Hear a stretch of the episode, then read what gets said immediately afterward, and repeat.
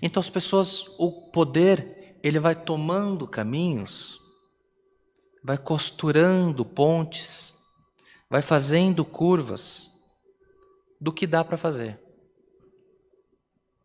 E quantos de nós passamos tempo discutindo quem está certo, quem está errado, em quem que eu votei se eu voto de novo, em quem eu jamais votaria se eu voto na próxima, quem que vai derrubar quem, quem que vai trair quem. E o que, que nós ganhamos com isso, irmãos? Nada. Você está perdendo o teu tempo. Está perdendo o precioso tempo que você tem da sua vida. Esse tempo você poderia estar usando para fazer planos e projetos para a sua vida.